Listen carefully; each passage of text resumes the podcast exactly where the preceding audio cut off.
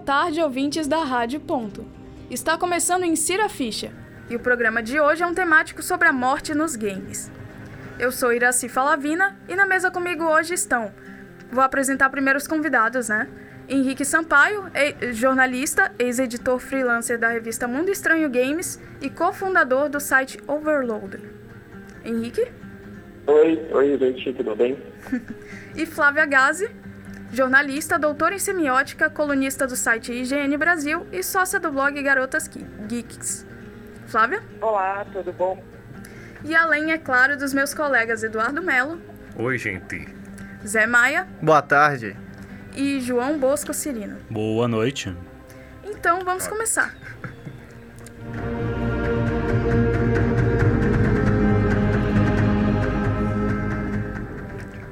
Por mais sutil que seja, é difícil lembrar de um jogo no qual a gameplay não envolva eliminar seus inimigos. Quando eu falo em sutil, podemos citar, por exemplo, Super Mario World, onde as mortes em si não envolvem sangue jorrando e representações visuais mais explícitas, e sim algo mais simbólico. Mesmo assim, jogos com os quais nós crescemos incluem o ato de matar como parte do show.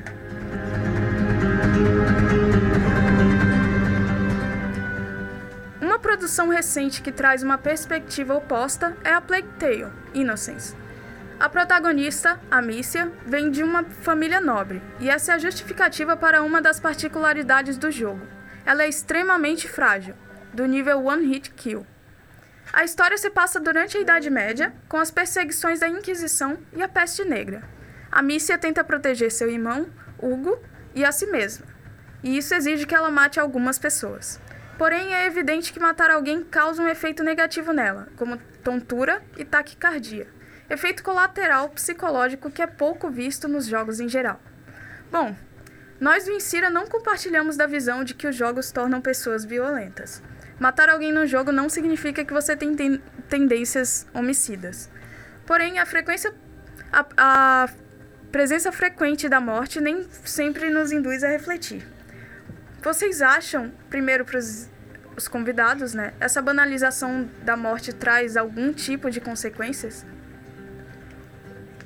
Bom, em termos de pesquisa, desde a década de 1970, estão tentando provar que existe algum tipo de primeiro, é, a palavra que você usou, né, banalização de morte nos videogames, e que isso há consequências, mas de então até hoje nenhuma pesquisa conseguiu provar a causalidade de violência entre games e atos violentos. E sim uma correlação, no sentido de que pessoas que tendem a gostar de outras coisas que têm violência, como filmes ou séries, também gostam de games violentos.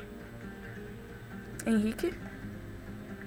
É, é, cientificamente não existe nenhuma comprovação mesmo, né, como a Flávia disse. É, o, que, o que eu consigo, o que eu gosto de olhar, assim, é, é, é tentar entender historicamente como os jogos é, representaram conflito e como isso evoluiu para os videogames.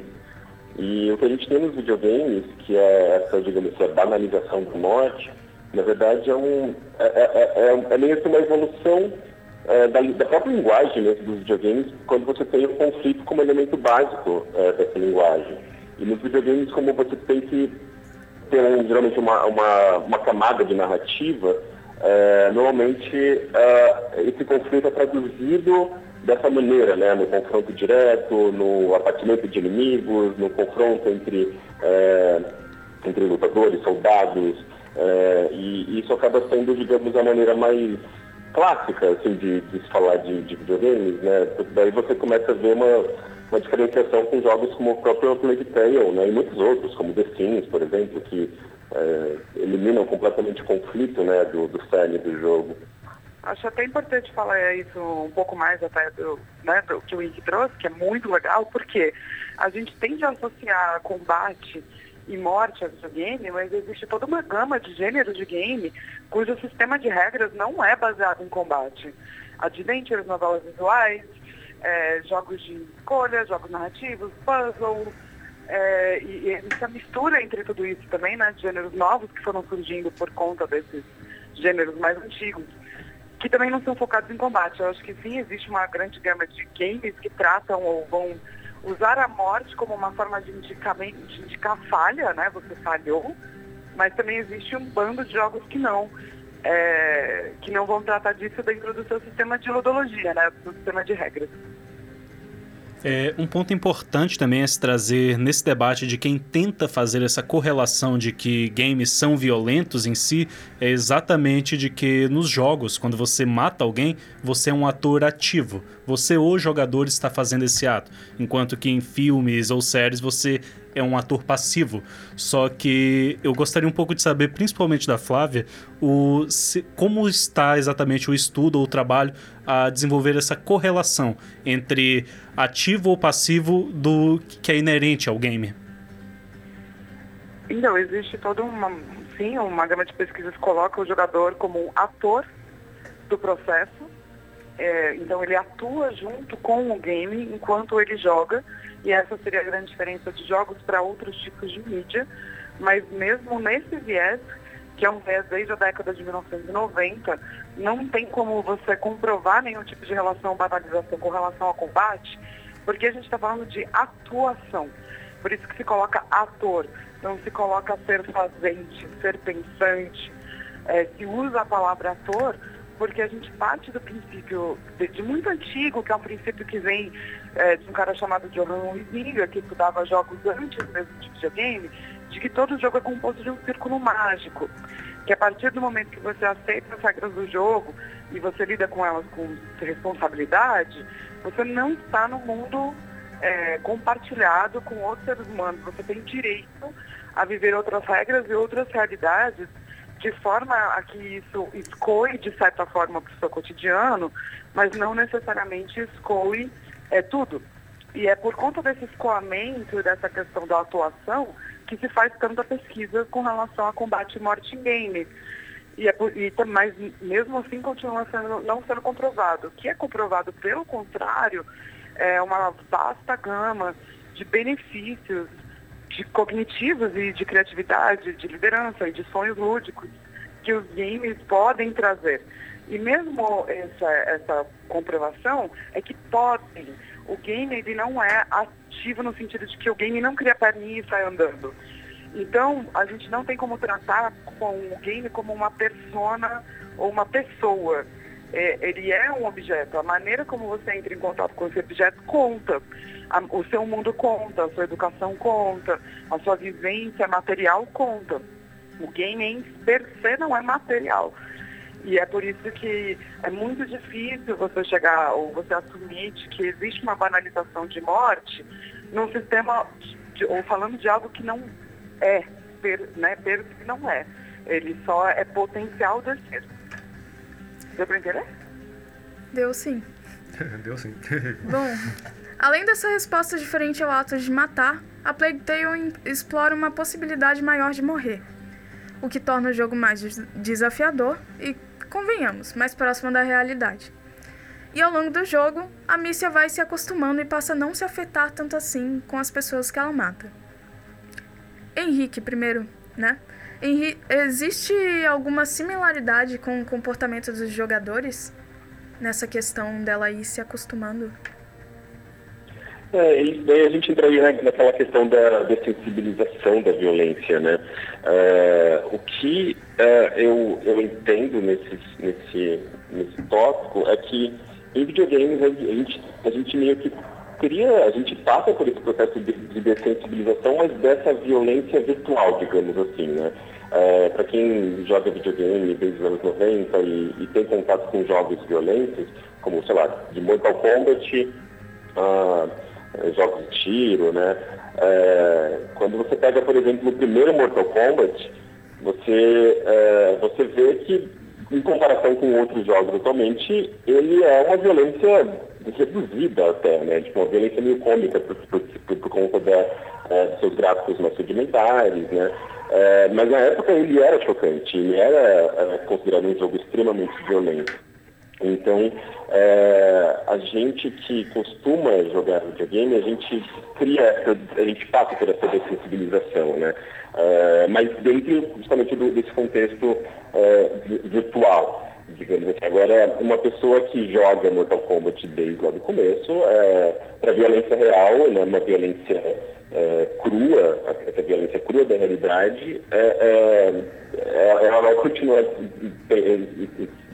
se, se chocando da mesma forma. Né?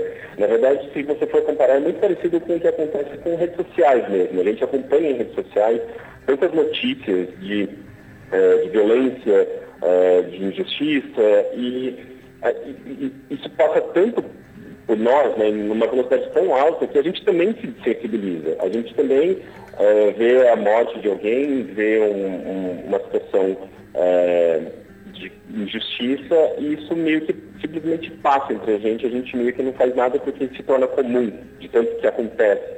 Né? Pelo menos na, na, na rede social, ali, quando a gente está tendo contato com isso através de uma tela. É, então eu acho que é um processo bastante parecido, assim. É, isso não tem necessariamente a ver com uma dessensibilização concreta é, de, de uma violência real, né? Bom, se tem a questão da banalização, tem alguns jogos que tentam passar uma sensibilidade na morte de personagens, né? Tem até um jogo aqui que está mencionado, eu, a Iraci até eu acho que vai falar aqui, que é o This War of Mine, né? Sim, né? a gente vai falar mais pra frente, mas pode falar. Não, mas é basicamente isso, a questão de tratar a morte, né? Trazendo ali, por exemplo, nele você. Eu vou ler aqui mesmo, Iraci, vou roubar aqui a sua parte do roteiro. Tá, né? É, nele você entra na pele de sobreviventes durante uma guerra e deve focar em estocar comida, remédios e materiais, bem como se preparar para situações distintas uh, distintas. Os personagens são muito sensíveis às suas ações, e é isso que me chama a atenção. Se os personagens matam pessoas inocentes, civis, eles ficam tristes, podendo até entrar em depressão. Tem outros jogos que já mostram de outra forma, como a gente estava comentando o Red Dead Redemption, com a última morte e toda aquela carga de sensibilidade em cima dele. É, como é que é analisada essa parte da morte mais sensibilizada? Porque é totalmente o contrário daquilo que é falado, da morte banalizada, né? Gostaria de saber, por exemplo, da Flávia, o que ela acha disso, quando os games tratam dessa forma. É, então, eu ainda tenho problema com a gente chamar de banalização, tá? Só para deixar claro, porque eu não acho que é banalização, mas o que eu acho é, tem games, game é um sistema lúdico, ou seja, é um sistema de regras. Então, quando a gente trata de morte como adversário, então você precisa vencer o seu adversário, a gente está partindo desse sistema de regra. E existem jogos que muito espertamente vão pensar que a gente está, entre aspas, acostumado com sistemas de combate e que vai usar a morte como outro sistema de regras.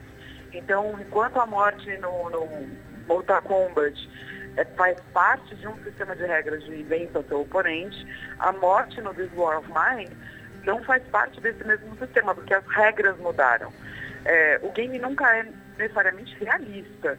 É, ele é uma simulação de uma realidade possível que também não é real porque senão seria impossível jogar. É que nem aquele jogo que saiu de instrumentos musicais depois de Guitar Hero, que era para jogador, é para pessoas que tocavam música mesmo. É. Esse game falhou miseravelmente, porque não é um game, exato. Não é um game. E muitos games que são de simulação feito para, sei lá, pessoas que voam ou que dirigem, tem um modo arcade, ou seja, um modo menos simulado, é, para jogadores comuns. Então, mesmo os jogos de simulação, eles não são simulações reais. Por conta disso, é, eu acho que é muito esperto e é muito e pode nos tocar muito, porque a morte é algo muito tocante para nós.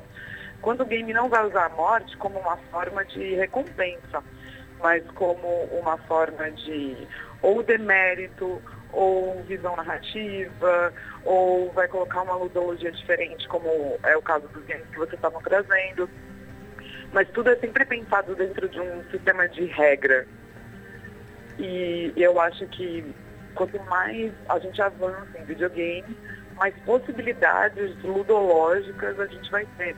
Então, novas visões sobre é, temas simulados recorrentes, como é o tema da morte, vão acontecer. Por exemplo, quando você pega Bioshock, é, primeiro que é um game muito inteligente no momento em que ele não engana apenas o personagem, ele engana o jogador. E como é que ele resolve tratar da morte? Ele fala que quando você morre, porque a gente também tem que lembrar que tem a morte do jogador, né? Uhum. Que geralmente representa falha. Quando você morre, você é clonado. Então, narrativamente, é um, uma coisa que não, também não é comumente usada em videogame. pensar no sistema de clone, como se aquela outra morte sua realmente ocorreu e nesse momento você é clonado. Então eu acho que cada vez que a gente avança em termos de jogo, a gente vai avançar, avançar na narrativa pensada em cima dessas regras. Bom, já que você e o Zé puxaram esse assunto, o This War of Mine é um jogo que traz essa valorização da saúde mental dos sobreviventes, né? Já que, como a gente falou, eles podem cometer até suicídio por causa do, do sentimento que ele. da depressão em que eles entram e enfim. E você falou de novas possibilidades que o game pode trazer. Então, para você e para o Henrique, claro, né? o que pode significar a preocupação de jogos em discutir essa temática?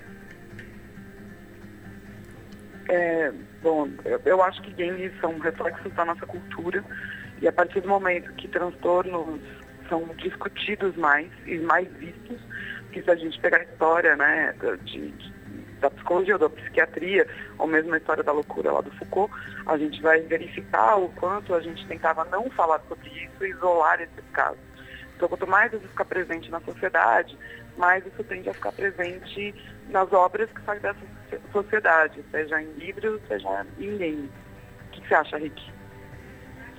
Uh, é, eu concordo, sim. Uh, eu acho que a linguagem de videogame, embora ela tenha aí seus uh, quase 60 anos, né? Ela, ela ainda está tá passando por um processo de amadurecimento, né? E é um processo muito longo que envolve muitas gerações de jogos e gerações de, de pessoas mesmo, de desenvolvedores. A gente vai ver certamente uma nova geração que tem uma cabeça muito mais aberta assim, para para pensar em regras, pensar em sistemas, pensar é, em diferentes formas de representação de coisas, né? Porque é, o videogame nasceu da guerra, nasceu na Guerra Fria, nasceu num contexto de guerra e os primeiros jogos eles trouxeram essa, de forma muito literal, essa questão do conflito, né? Do conflito territorial, do conflito espacial, é, da, do tiro, né? do, do combate direto. E a gente tem visto nos últimos anos é, jogos que quebram isso completamente, né? Que oferecem experiências que não tem nada a ver com conflito. Ou quando tem conflito, não é necessariamente conflito é, do, do, embate, né? Do embate físico, mas às vezes é um conflito ideológico, um conflito social, um conflito político. Então, a gente, a gente consegue ver, sim, jogos representar diferentes formas de conflito que não necessariamente envolvam, envolvam morte ou violência.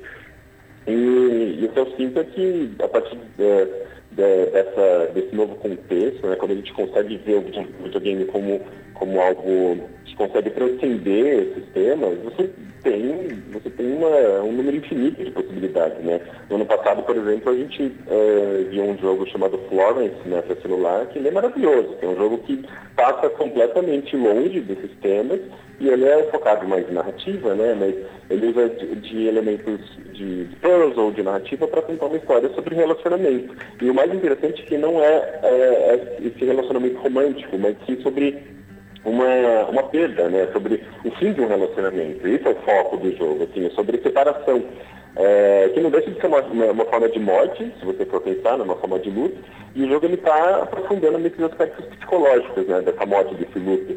É, então, é, eu acho que isso aí é um único exemplo de, é, de muitos jogos que estão tratando, é, tratando desse tema de uma maneira muito mais profunda né, psicológica. Claro, não são, acho os jogos mais populares ainda, se você pensar, é, se você for pegar a lista dos jogos mais, mais populares, eles ainda são baseados nesse tipo de confronto direto, né? O Call of Duty, por exemplo, é o jogo mais vendido há uma, uma, uma década.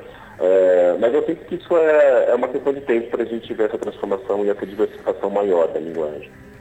Bom, trazendo outro caso contrário ao que é mais visto na indústria, a gente colocou aqui Undertale.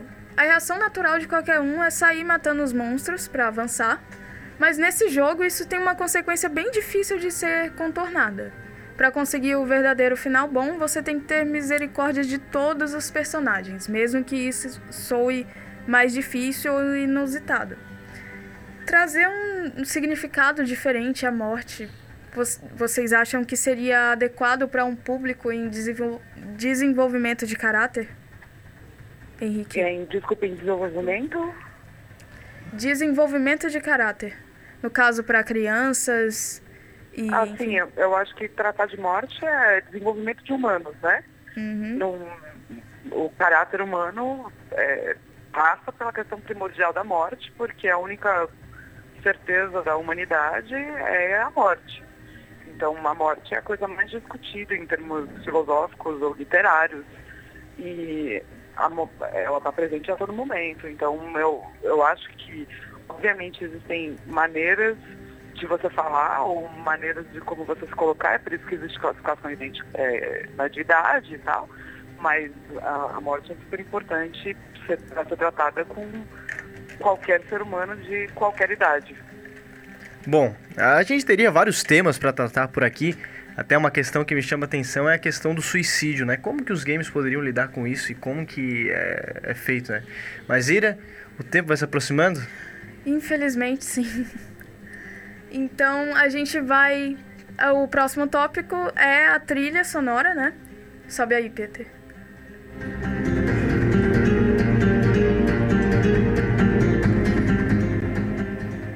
Trilha de hoje é a do jogo Dead Cells. O jogo é um Roguevania em 2D, desenvolvido pela Motion Twin e lançado em 2018. Nele, o jogador incorpora uma alma que utiliza uma armadura para viver.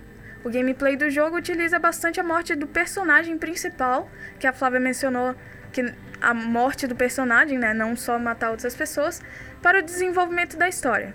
Quando morto, o personagem renasce sem seus itens, mas os aprendizados e experiências em combate das vidas passadas permanecem. Então, como nosso tempo está acabando, eu vou agradecer vocês pela presença. Obrigada, Flávia.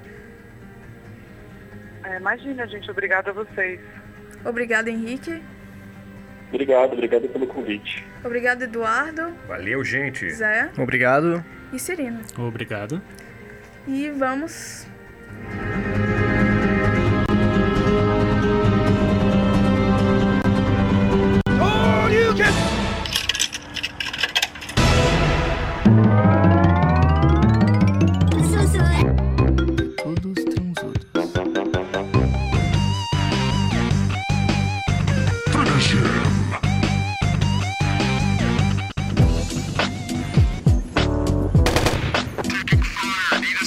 Hey yo, Jim, man, won't you won't you kick some of that, you know? You, you know how you do it, man. Insira a ficha. O Insira a Ficha é um programa produzido por alunos de jornalismo da Universidade Federal de Santa Catarina. Apresentação de Iraci Falavina e comentários de Flávia Gazi, Henrique Sampaio, Zé Maia, João Bosco Cirino e Eduardo Melo. Técnica de Peter Lobo e orientação da professora Valcivo Zuculoto.